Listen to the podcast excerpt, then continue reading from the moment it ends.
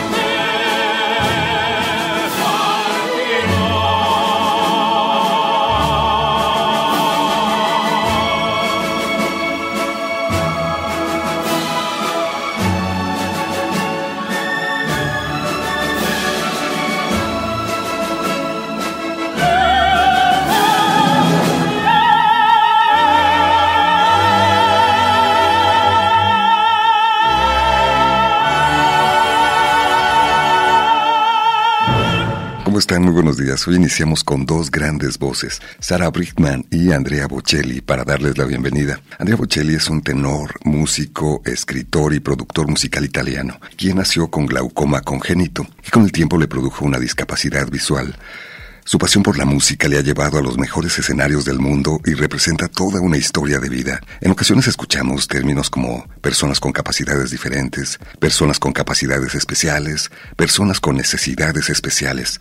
Sin embargo, desde el principio de igualdad no existen las capacidades diferentes o necesidades especiales. Todos tenemos las mismas capacidades, ya sean potenciales, reales o en desarrollo. Lo que nos diferencia tiene que ver más con las barreras del entorno y te invitamos justamente a reflexionar en torno a ello esta mañana. Alonso Torres en el micrófono, Guadalupe Estrella en la producción, Evelyn Ramos en la investigación testimonial y la asistencia de producción, Fátima Briceño en las redes sociales y en la operación técnica José Luis Vázquez, te damos la más cordial bienvenida.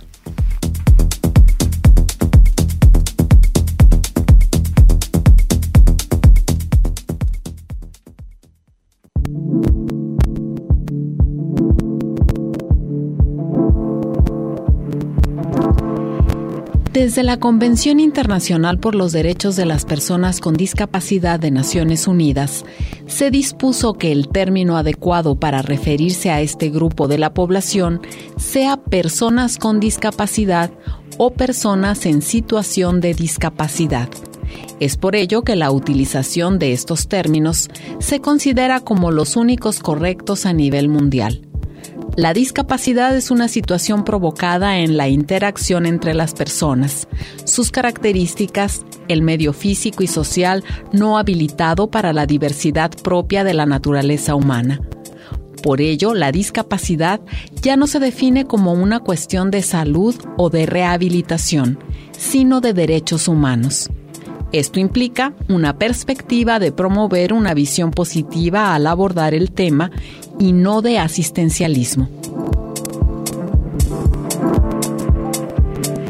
Esta es la razón por la que nunca debemos referirnos a la persona con discapacidad como discapacitado. Este término sugiere que la discapacidad es parte de su definición como ser humano y no lo es. Los eufemismos como sordito, cieguito, manuelito que tiene discapacidad, hay que evitarlo ya que esto trae un mensaje subliminal de infancia permanente y no de acceso a la responsabilidad ciudadana. Quédate esta mañana en el Expreso de las 10. Brindaremos recomendaciones en el uso del lenguaje inclusivo para referirnos a las personas que viven con discapacidad. Hoy saludamos con mucho gusto aquí en el Expreso de las 10 a Rodolfo Torres Gutiérrez, miembro de la comunidad sorda, investigador en temas de inclusión, discapacidad y derechos humanos. Es integrante de Educación Incluyente ACE, Organización de Asistencia y Servicios para Personas con Discapacidad. Y me da muchísimo gusto tenerlo de nuevo con nosotros esta mañana. Muchísimas gracias, Alonso. Aquí contento de compartir con toda la audiencia información clave sobre esto que acabamos de escuchar, ¿no? El cómo referirnos a las personas con discapacidad y encontrar herramientas para la convivencia diaria. Muchas gracias. por venir. Está también con nosotros Gloria Carolina de la Parra Aguayo, intérprete de lengua de señas, activista por los derechos de las personas con discapacidad e integrante de Educación Incluyente ACE. Gloria, qué gusto tenerte con nosotros. Igualmente, Alonso, muchas gracias por la invitación y bueno, aquí estaremos compartiendo información importante y, quizá que desconocemos. Eh, vamos a tratar de pues darles la, la, mejor explicación desde nuestra experiencia de lo que también hemos vivido como parte de la comunidad y como hijos de padres sordos. Antes que nada quisiéramos reconocer y valorar muchísimo, comentarles que valoramos enormemente el trabajo que han venido realizando a lo largo de todos estos años en pro de los derechos de personas con discapacidad. Y me gustaría como punto de partida preguntarles por qué se han dedicado a esto. ¿Qué, qué nos dices, Rodo? Muchas gracias, pues eh, de antemano un servidor forma parte de la comunidad sorda jalisciense. Como tal, yo no vivo la discapacidad auditiva, eh, sin embargo, crecí en el seno de una familia sorda. Mi papá, mi mamá, eh, personas muy allegadas, tías, tíos, primas, primos y, gente cercana a la familia, todas y todos viven con eh, la discapacidad auditiva. Incluso hay una película eh, que se llama Coda, que incluso el año pasado ganó el Oscar, donde se habla acerca de, personas como nosotros, como Gloria, como un servidor. Se nos dice a nosotros, nosotras Codas, que en inglés significa Children of Deaf Adult hijo o hija de padres sordos. Y nosotros, Gloria y un servidor, compartimos esta experiencia de vida y desde muy pequeños pues hemos estado muy cercanos al activismo por los derechos humanos de las personas con discapacidad, la visibilidad y el respeto a la lengua de señas y sobre todo el celebrar la diversidad, en este caso humana, lingüística, social y eso pues me ha llevado a mí en lo particular a, conducir mi vida, mi profesión en, trabajar por los derechos de personas con discapacidad, de sus familias, el trabajar por entornos accesibles y sobre todo inclusivos. ¿Qué nos dices, Gloria?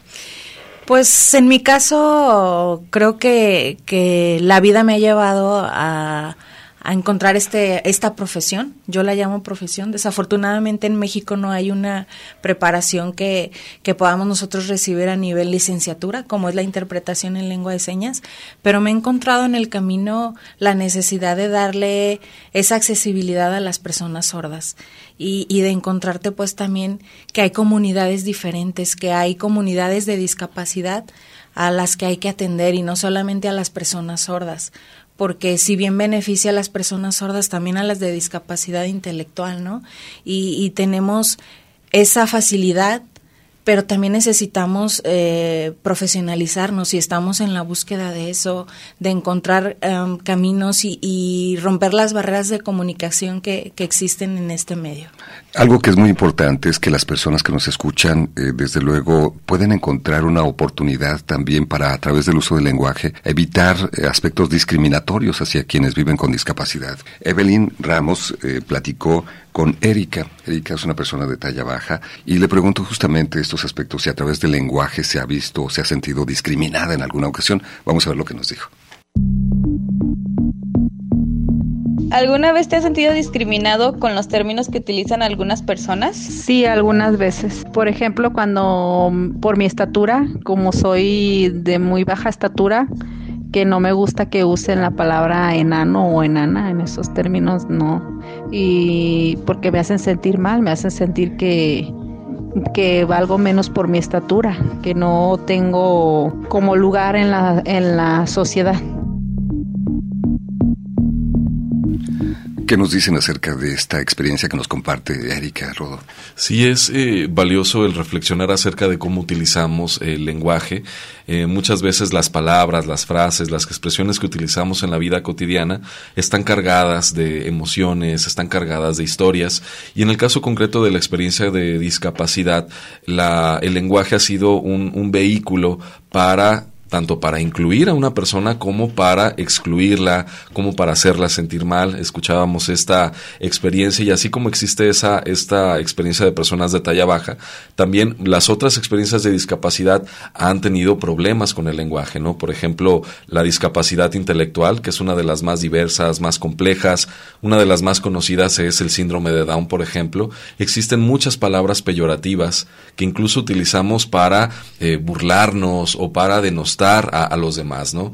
Eh, por ejemplo, una palabra mal dicha y que lamentablemente personas utilizan es la de mongol, ¿no? Y esta palabra, revisando su historia, ¿no? Que se ha utilizado para denostar a personas con discapacidad intelectual, caso concreto el síndrome de Down, se ha utilizado con tintes xenofóbicos, se ha utilizado con tintes eh, peyorativos, de burla, incluso entre personas sin discapacidad, para eh, denostar que alguien no sabe hacer alguna habilidad eh, cognitiva o intelectual, ¿no? Eh, lamentablemente esto se ha replicado en muchas otras, por ejemplo, sordomudo, que es otra palabra inadecuada que se ha utilizado para referirse a una persona sorda, y esto se debe a que la lengua de señas, al ser una lengua visogestual, a ser una lengua que no utiliza las cuerdas vocales o el sentido auditivo, para mucha gente eso es señal de que es mudo, ¿no? Cuando no, es una lengua distinta, es una experiencia lingüística diferente, y el decir sordo mudo para estas personas puede ser como una forma de, de, no reconocer la capacidad comunicativa que sí hay, a través de las manos, a través de los gestos, a través de los, de los movimientos. Muchas de estas palabras están tan arraigadas, ¿no? o otra es invidente, por ejemplo, eh, cuando se refiere a personas con discapacidad visual, eh, invidente tiende, tiende mucho a, esta capacidad de, de, no poder visualizar el futuro o no poder visualizar eh, escenarios o, situaciones cuando eso prácticamente es, ningún ser humano lo puede hacer, ¿no? Entonces el decir invidente también es algo negativo. Bien lo decía la, la cápsula inicial del programa, la, la palabra correcta es persona con discapacidad persona con discapacidad. Si hablamos de algo en específico, hay que agregarle el apellido, ¿no? Por ejemplo, discapacidad visual, persona con discapacidad auditiva, persona con discapacidad intelectual, persona con discapacidad motora o persona con discapacidad psicosocial. Esto está establecido en la Convención de Derechos de Personas con Discapacidad de la ONU y en muchas eh, herramientas que se han desarrollado en distintos lugares, escuelas, instituciones, entre ellas nuestras leyes mexicanas. También escuchamos términos frecuentemente como inválido, paralítico, cuestiones de este tipo, Gloria. Así es, y, muchas de las cosas con las que nos topamos eh, escuchando en la sociedad, creo que es la falta de información, la falta de cultura de discapacidad que se desconoce, que no buscamos, que, que pretendemos saber o, o, como lo dijo Rodolfo, estamos arraigados con, con esa terminología y creemos que es la correcta, pero no nos acercamos a, a, a la comunidad para conocer cuál es el término correcto, qué es lo que requieren, qué es lo que necesitan para poder eh, recibir el apoyo o por lo menos enterarnos de lo que pasa en la sociedad. Desafortunadamente eh, eh, nos hemos atrasado en ese aspecto, en, buscar información que permita dirigirnos hacia las comunidades o hacia las personas de manera correcta. De hecho, se antepone el término persona, como nos comentaste antes, ¿no? Sí, aquí la, la Organización de Naciones Unidas nos invita a que siempre destaquemos el carácter carácter de persona, porque el hacer esto es reconocer la complejidad de ese individuo. La, la, discapacidad es una característica más no es el todo de ese individuo, de ese ser humano.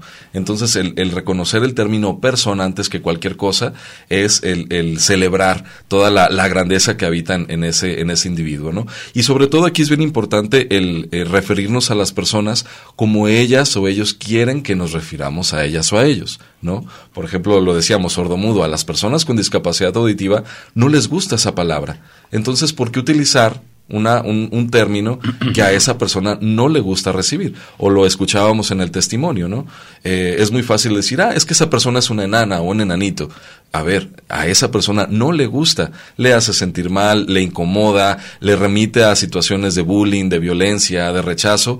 Entonces, ¿por qué nos empeñamos en utilizar palabras que sí, muy arraigadas en la cultura, muy arraigadas en la costumbre, pero que están generando que alguien se sienta mal. Entonces, aquí buscamos mucho, desde el movimiento de personas con discapacidad y familias, el, comenzar esta reivindicación de dignidad, de justicia, de derechos humanos, desde las palabras que empleamos para referirnos a esas personas. Y es justamente la reflexión a la cual te invitamos esta mañana aquí en el Expreso de las 10.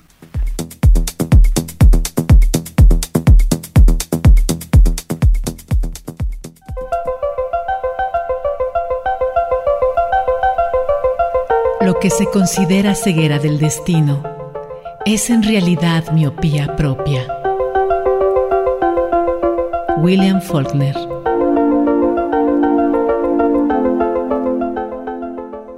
Vamos amigos, se terminó el descanso. Déjate llevar por El Expreso de las 10. El Expreso de las 10. Un recorrido por la ciudad interior. Regresamos.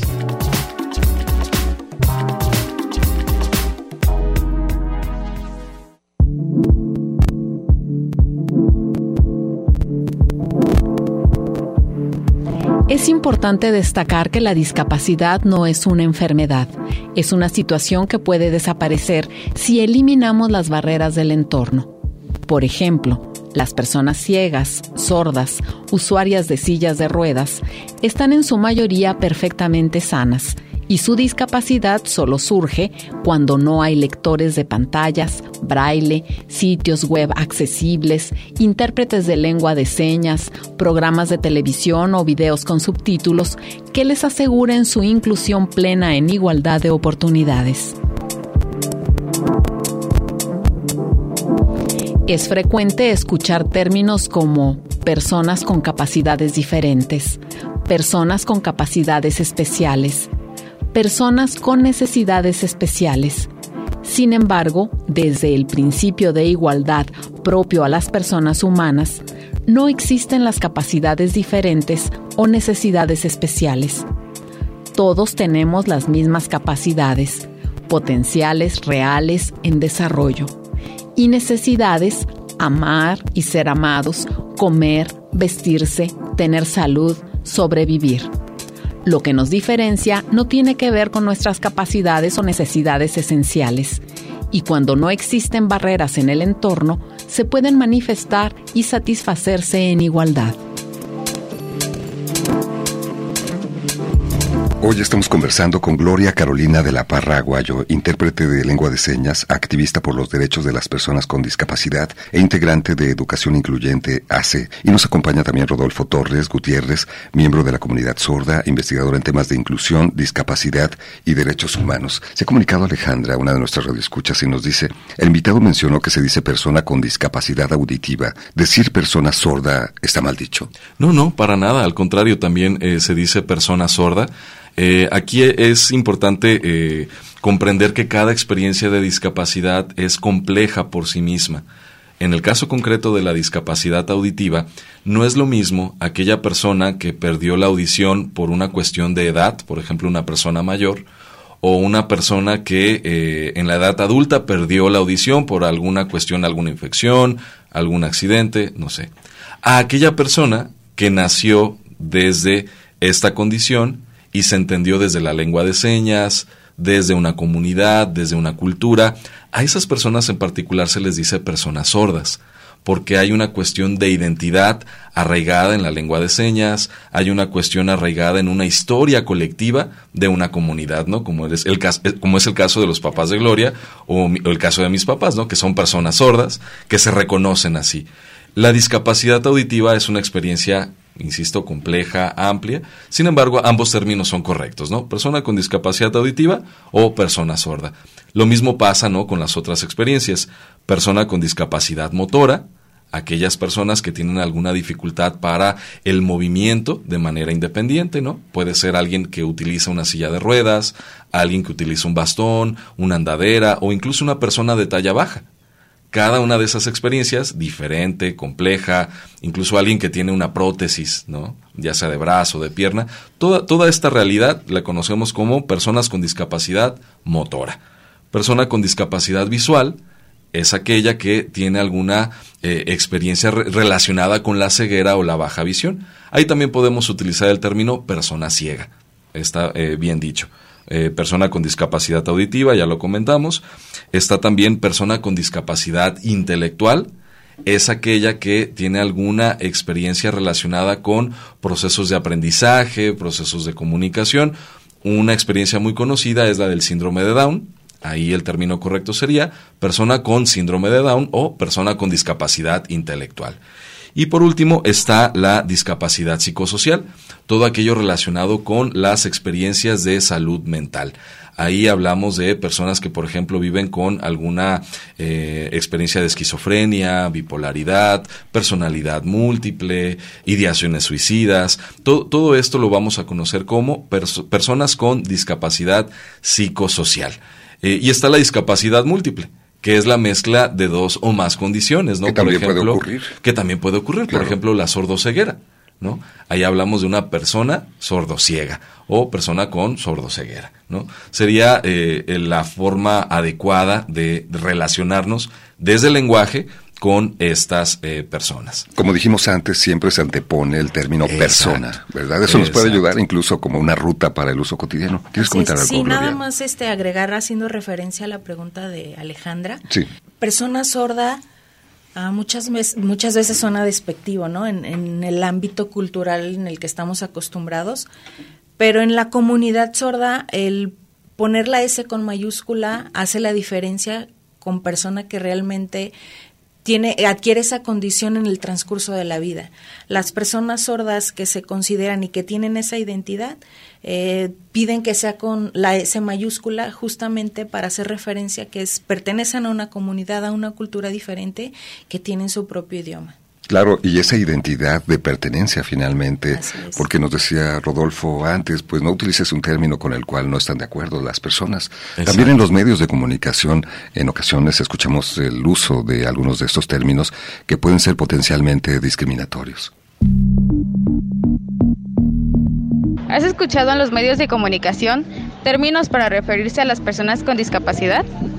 Pues sí, más bien siempre es como personas que tienen diferentes capacidades. Sí, pues de repetidas ocasiones. Creo que mucha gente no cuida, no tiene cuidado al expresarse de esas personas cuando realmente pues hay términos apropiados y no para hacerlo sentir mal por su capacidad diferente o la capacidad que le hace falta, vaya. Pues eso de que la gente es sorda, la gente ciega o gente coja, ¿sabes? O sea, cosas así que no, pues no es correcto, pues, porque si uno no sabe lo que sienten esas personas, que a lo mejor al escuchar esos términos se, hacen, se sienten mal o algo.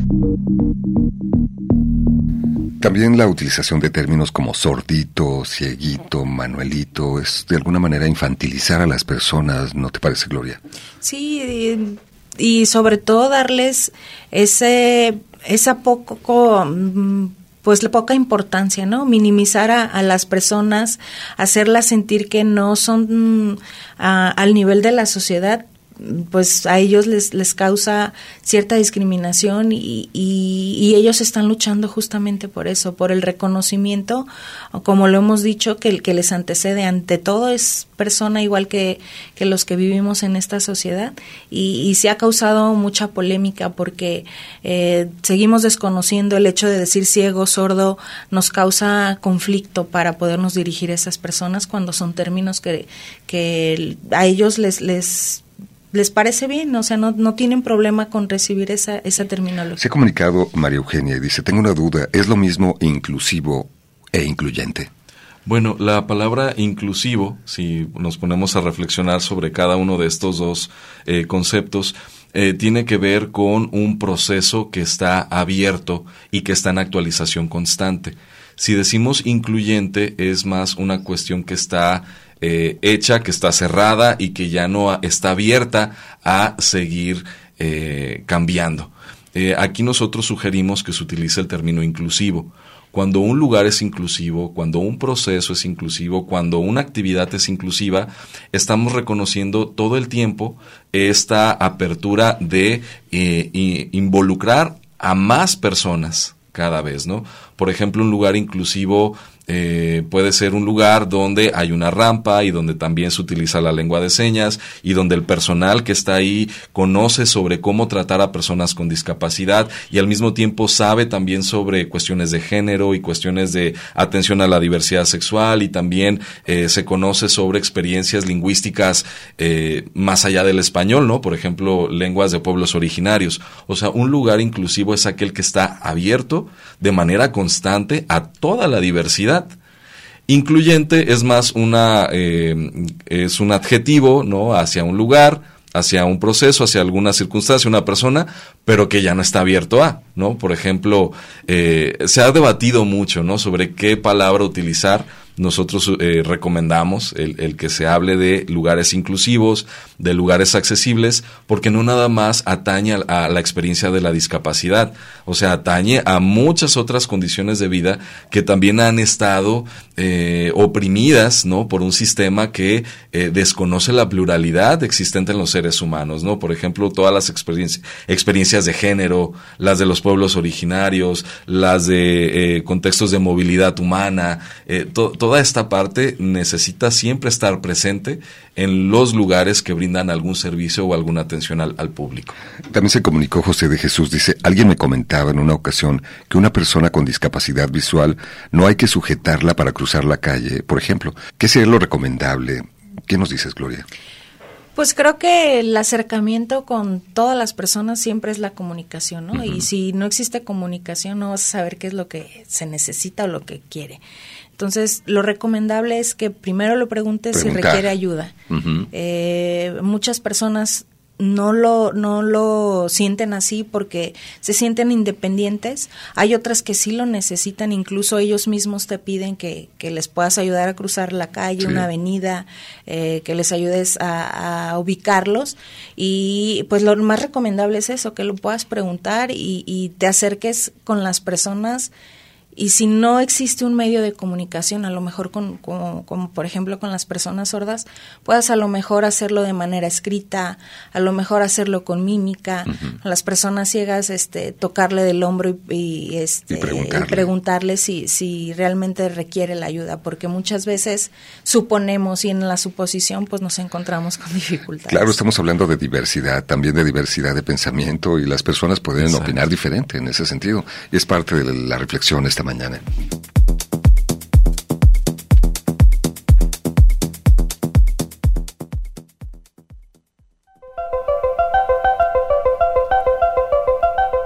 ¿Qué importa la sordera del oído cuando la mente oye? La verdadera sordera, la incurable sordera, es la de la mente.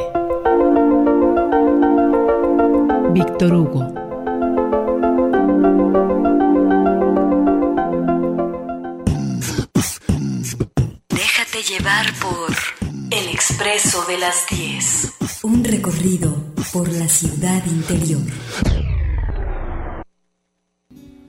Todos dicen que es mentira que te quiero.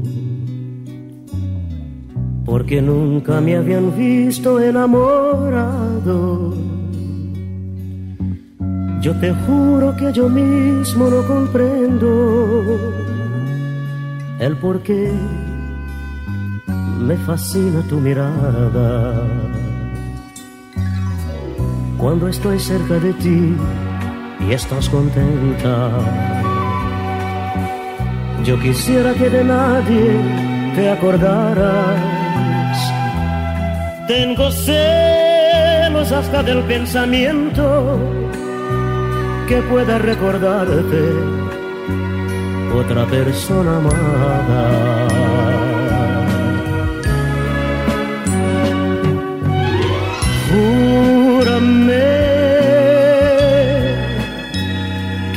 Que pasen mucho tiempo. ¿Se acuerdan de Nelson Ed? un cantante de talla baja, brasileño, brasileño tiene una voz formidable, le decían el gigante de la canción. Exactamente. Hoy estamos platicando con Rodolfo Torres, miembro de la comunidad sorda, investigador en temas de inclusión, discapacidad y derechos humanos, y con Gloria Carolina de la Parra Aguayo, intérprete de lengua de señas, integrante de esta organización. Recuerdo que ustedes participaron con algunos de los primeros alumnos en la Universidad de Guadalajara, a personas sordas que estudiaron en la preparatoria número 7 primero. Recuerdo que ellos hablaban de la necesidad y el interés de estudiar carreras como comunicación o psicología, porque no había psicólogos que pudieran, que pudieran atender, por ejemplo, a personas sordas. ¿Qué ha pasado con esas generaciones? Sí, de hecho, trabajamos con, con muchos chicos de esta primera generación generación que luchó mucho para poder abrir las puertas en la Universidad de Guadalajara y poder acceder a terminar su bachillerato primero y después entrar a, estas carreras para que ellos les permitiera um, dar a conocer eh, que ellos pueden estudiar igual que otra persona. Um, desafortunadamente no existen los intérpretes que ellos eh, quisieran tener para poder estudiar la carrera que ellos pudieran elegir se enfocaron en, en comunicación y en psicología, porque desafortunadamente no existen psicólogos que puedan atender a la misma comunidad y es uno de los problemas que, que a ellos se les ha complicado um, tener, por ejemplo, el hecho de, de sentirse ya a la edad de 15, 19 años eh, sin tener comunicación en casa y, aprender la lengua a, edad tardía les ha llevado a tener complicaciones emocionales que les dificulta poder eh, estudiar en este caso. O la información que era lo que platicábamos, la accesibilidad a, la información. Eh, y los chicos que han estudiado esta carrera pues hacen muchas publicaciones, hacen que los contenidos lleguen también a la comunidad de, de, personas con discapacidad auditiva para que se enteren de lo que pasa en la sociedad, ¿no? Y, es algo que ellos buscan, eh, abrir más espacios para que se visibilicen sobre todo y, que entiendan que, que, la lengua de señas es otro idioma y que no crean que a lo mejor con el subtítulo pues ellos pueden entender lo que, lo que está pasando eh, en la sociedad. Sí, era muy interesante también ver cómo algunos estudiantes que no viven con alguna discapacidad se interesaban en aprender la lengua de señas para poder interactuar y convivir con sus compañeros. Es muy difícil aprender la lengua de señas, Gloria, ¿dónde se puede aprender? Pues hay distintas instituciones que ofrecen, por ejemplo, en la, asociación civil donde nosotros trabajamos, que se llama Educación Incluyente, se ofrecen cursos en línea. Y hay otras como Asociación Silente también que, que, ofrece este, este tipo de cursos. Y el acercamiento que, que se tiene hacia las personas sordas, los chicos sordos, les ha permitido a la comunidad oyente, como le llamamos este, comúnmente, pues se acerquen, el hecho de tener contacto con ellos les permite que ellos puedan aprender sin tener que asistir a, una escuela. Y, y, esa comunicación diaria es como cualquier idioma. Cuando estamos escuchando el inglés, el francés a diario, pues te permite que, aprendas vocabulario y por ende, pues a lo mejor eh, ya adquirir el idioma como tal. Entonces, es invitarlos a que se acerquen a las personas sordas. Si tienes un conocido, si tienes un vecino, un amigo, acércate, pregúntale y verás que no es complicado. Tengo algunas preguntas. Por ejemplo, dice Víctor, que se ha comunicado desde Ciudad Guzmán. Tengo una duda. ¿Saben si se ha legislado respecto a los espacios de movilidad para personas con discapacidad? Por ejemplo, las banquetas. En casi cualquier ciudad las banquetas no son aptas para personas con discapacidad o adultos mayores, por ejemplo. ¿Qué nos dice Rod? Sí, eh, lamentablemente uno de los grandes problemas que enfrentan personas con cualquier tipo de discapacidad en una sociedad como la que tenemos en Jalisco es la falta de espacios accesibles. Cuando hablamos de accesibilidad universal, eh, por lo menos hay cuatro grandes ejes. Uno de ellos es el acceso a la información, ¿no? ya lo hablaba Gloria, la cuestión de los intérpretes, eh, la enseñanza del braille, el uso de pictogramas. Otro tiene que ver con eh, el acceso a cuestiones de transporte, eh, el, poder utilizar los distintos mecanismos. Eh, y otro muy importante es el relacionado con la ah, cuestión arquitectónica, eh, la cuestión del espacio público, como bien comenta este, esta, esta llamada. Aquí en el estado de Jalisco contamos con la Ley Estatal para la Inclusión y el Desarrollo Integral de Personas con Discapacidad y también con el Programa Estatal de Inclusión a Personas con Discapacidad 2019-2024. Ahí se establece que tanto los ayuntamientos como las dependencias del gobierno estatal, eh, caso concreto, Secretaría de Transporte, la Secretaría de, Infraestructura y Obra Pública, eh, son las encargadas de generar las condiciones para que las banquetas, los parques, los edificios eh, cuenten con medidas de accesibilidad universal. De hecho, en nuestro país existen varias normas técnicas, normas arquitectónicas, para que los espacios sean inclusivos, ¿no? La norma 030, la norma 050, la norma 025, donde se le dice a las y los arquitectos y responsables de construir los espacios eh, cuánto debe de medir una rampa, cuánto, de, cuánto debe de medir el ancho de una puerta, cómo debe de ser un sanitario, y, todo esto ya está en, en nuestra legislación. Si encontramos algún lugar que no cumpla con estas características, es importante que esta persona haga el señalamiento adecuado, ya sea al ayuntamiento o a la dependencia de gobierno estatal que, que competa, ¿no? en este caso Infraestructura y Obra Pública, Secretaría de Transporte o eh, Secretaría de Salud, si es un inmueble relacionado a la salud, para que eh, manos a la obra puedan eh, hacer las adecuaciones necesarias. Ya existe la legislación, pero el ciudadano también puede presionar de alguna manera para, para, que esto se vuelva una realidad. Incluso eh, si no hubiese respuesta por parte de las autoridades del ayuntamiento o de las dependencias de gobierno estatal pueden acudir a la Comisión Estatal de Derechos Humanos y decir, estoy encontrando que esta calle, este parque, este edificio no es accesible para las personas con discapacidad y esto pues nos eh, eh, la Comisión Estatal de Derechos Humanos está encargada de levantar todo un expediente, toda una investigación, generar el, seguimiento necesario para que esta discriminación eh, sistemática, institucionalizada pueda ser atendida. Se comunicó Gerardo, dice, me parece que una de las cuestiones más importantes es lo que dice el invitado, no referirnos a las personas como a ellos les disgusta, es una falta de respeto desde mi punto de vista. Y Jesús se comunicó de Outland, quiero preguntar, ¿dónde se obtiene la credencial para personas con discapacidad? Ya pregunté en el DIF, en Tlajomulco, me dijeron que solamente se puede tramitar en eh, alcalde cerca del CODE. ¿Ustedes saben, le podrías orientar, Gloria, al respecto? Sí, de hecho, la, la credencial estatal o es, es este federal, esa la pueden sacar en la unidad de valoración que está en el Centro de Rehabilitación Integral y está ubicada en Avenida Alcalde 1831.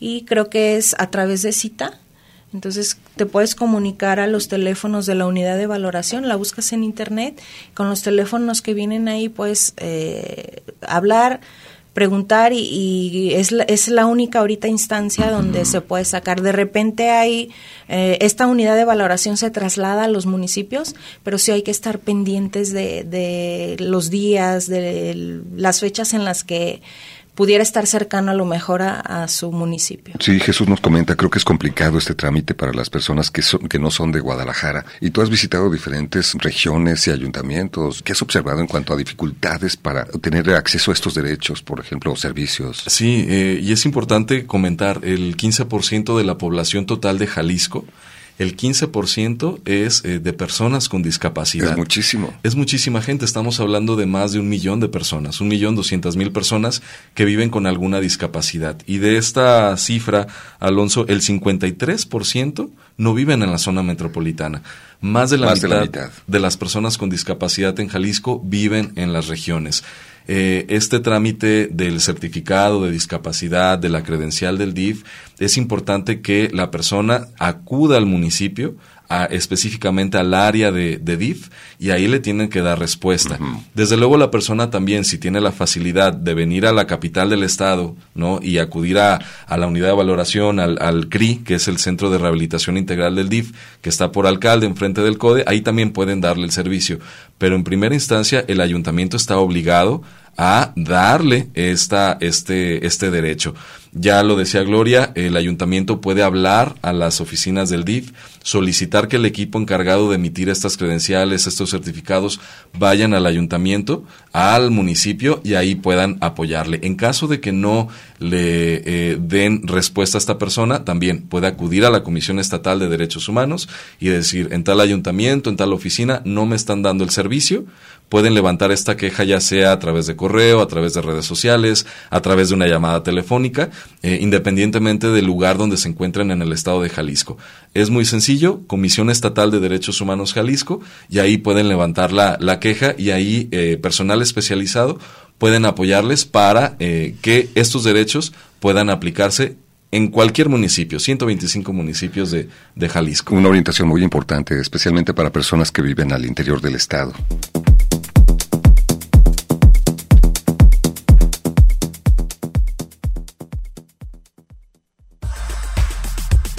llevar por Expreso de las 10. Un recorrido por la ciudad interior.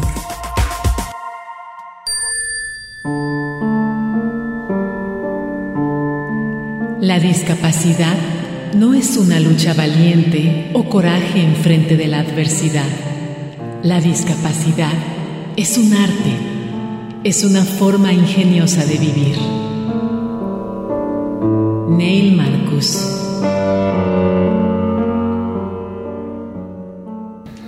Estamos conversando esta mañana con Gloria Carolina de la Parra Aguayo, intérprete de lengua de señas y activista por los derechos de las personas con discapacidad. Nos acompaña también Rodolfo Torres Gutiérrez, miembro de Comunidad Sorda, investigador en temas de inclusión, discapacidad y derechos humanos. Algunos comentarios de las personas que nos escuchan esta mañana. Dice Alberto, tengo un amigo sordo y me indicaron que es una persona hipoacúsico y un primo ciego que me dijeron que me debo referir a él como débil visual. ¿Es correcto? ¿Qué le dices a Alberto Piñeiro, nuestro red escucha, Rod? Bueno, aquí la mejor manera de podernos referir a alguien que tiene alguna discapacidad es utilizando su nombre propio.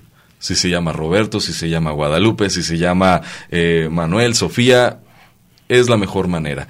En el caso concreto de la persona eh, hipoacúsica, la hipoacusia es eh, una disminución de, de el sentido auditivo no se vive una sordera al 100%, sino que se tienen restos de audición. Entonces a las personas que tienen restos de audición, audición perdón, se les conoce como personas hipoacúsicas. Eh, se le puede decir así, persona hipoacúsica, eh, sin ningún problema, ¿no? O discapacidad auditiva o persona sorda, según cómo la persona en cuestión se sienta más cómoda.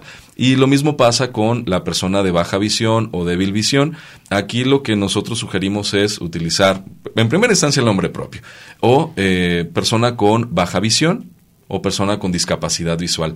Cuando utilizamos la cuestión débil visual, la, la, palabra débil o el concepto débil puede eh, ser un poco eh, peyorativo, puede ser un poco negativo, ¿no? Habrá personas con esta condición que te digan, yo no tengo problema, dime persona eh, débil visual, ¿no? depende mucho de la persona. Lo políticamente correcto sería persona con discapacidad visual, persona ciega o eh, persona con baja, baja visión. También se comunicó Marta. Yo una vez escuché de una persona con discapacidad que no le gustaba que lo tomaran como ejemplo de vida, solo por discapacidad, porque él dice su discapacidad no lo hace un santo, además de que no le gusta que lo tomen como un ejemplo de superación cuando lo único que hace es seguir su vida como todos los demás. ¿Qué opinas de este comentario de Marta? Suele pasar, eh, incluso cuando, mm, por ejemplo, los los papás que tienen hijos con alguna discapacidad, ay, Diosito te mandó un angelito, ¿no?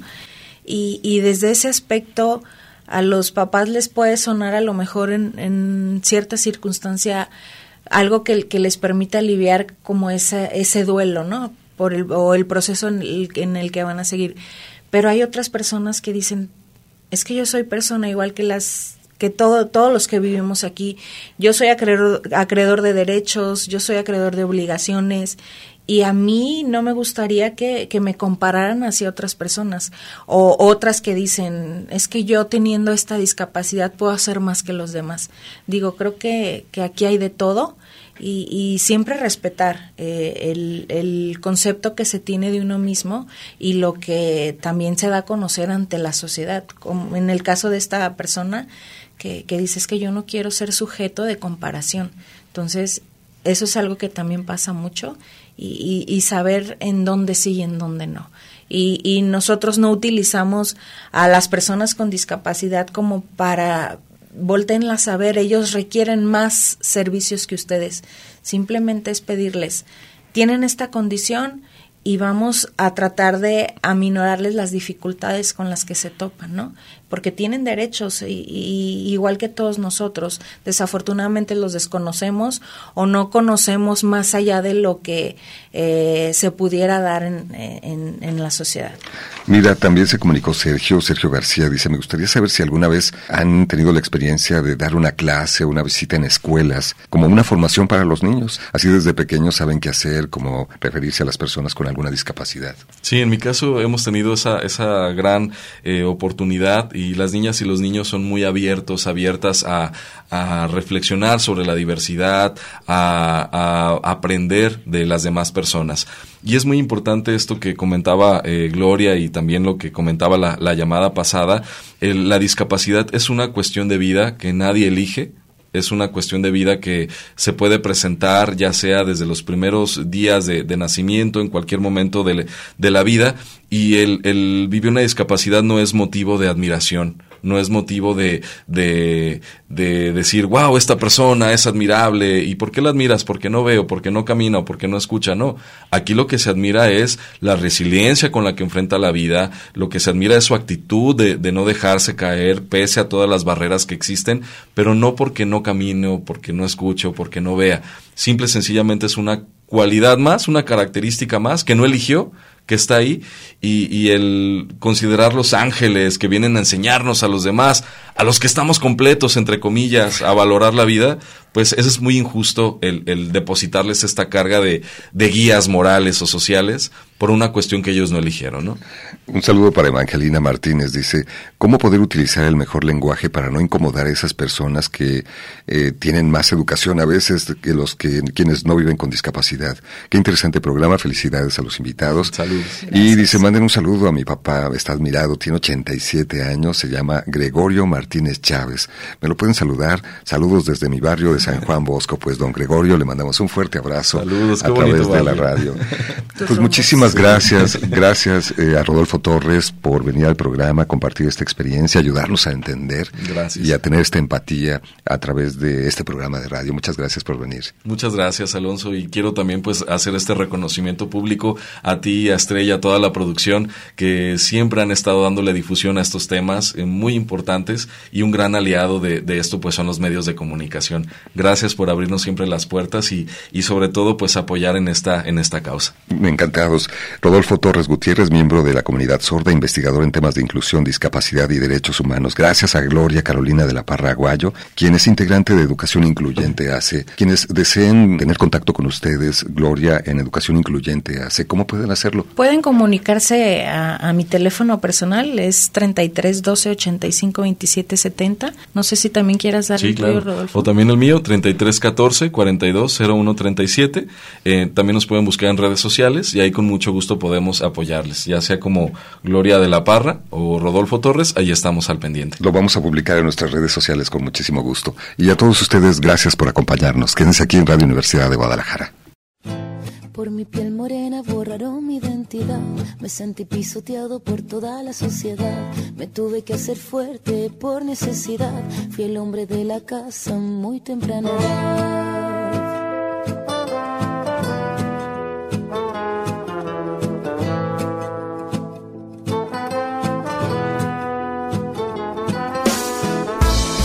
Desde que nací conocí la necesidad. Mi corazón descalzo se perdió en la ciudad. De mis suelas gastadas de tanto caminar. Aprendí de la vida, la calle y su soledad. Y es que todo lo que tengo,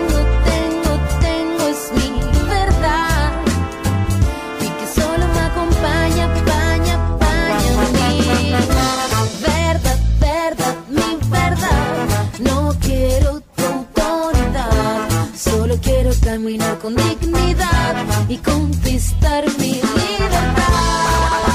Factores secundarios, violenta su salud y educación secundario. La torta mal se ha cortado. Factores secundarios, menos firme, Mi gente de pie en sequedad y tempestad. Los ojos de mi barrio se llueven en humedad. Contra viento y marea creamos humanidad. En contra del silencio rompiendo la frialdad.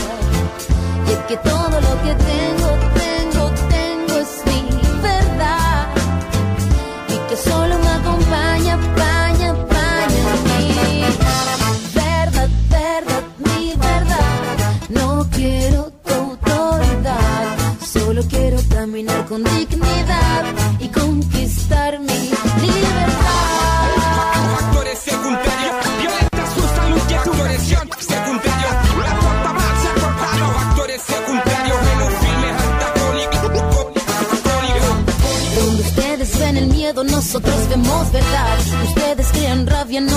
autoridad. Ustedes son los pobres, carecen de dignidad. Sepan ustedes, no queremos caridad. No tenemos sus casas, tenemos la vecindad. No tenemos sus guardias, tenemos comunidad. Necesitan nuestra música para ver la realidad, pero jamás conocerás la solidaridad.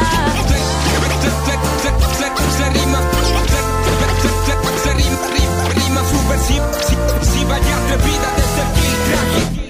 Desde que nací conocí la necesidad. Aprendí de la vida, la calle y su soledad. Mi verdad. Esto fue El Expreso de las 10. El expreso de las 10. Lunes a viernes, 10 de la mañana, con Alonso Torres. Gracias por acompañarnos. El expreso de las 10.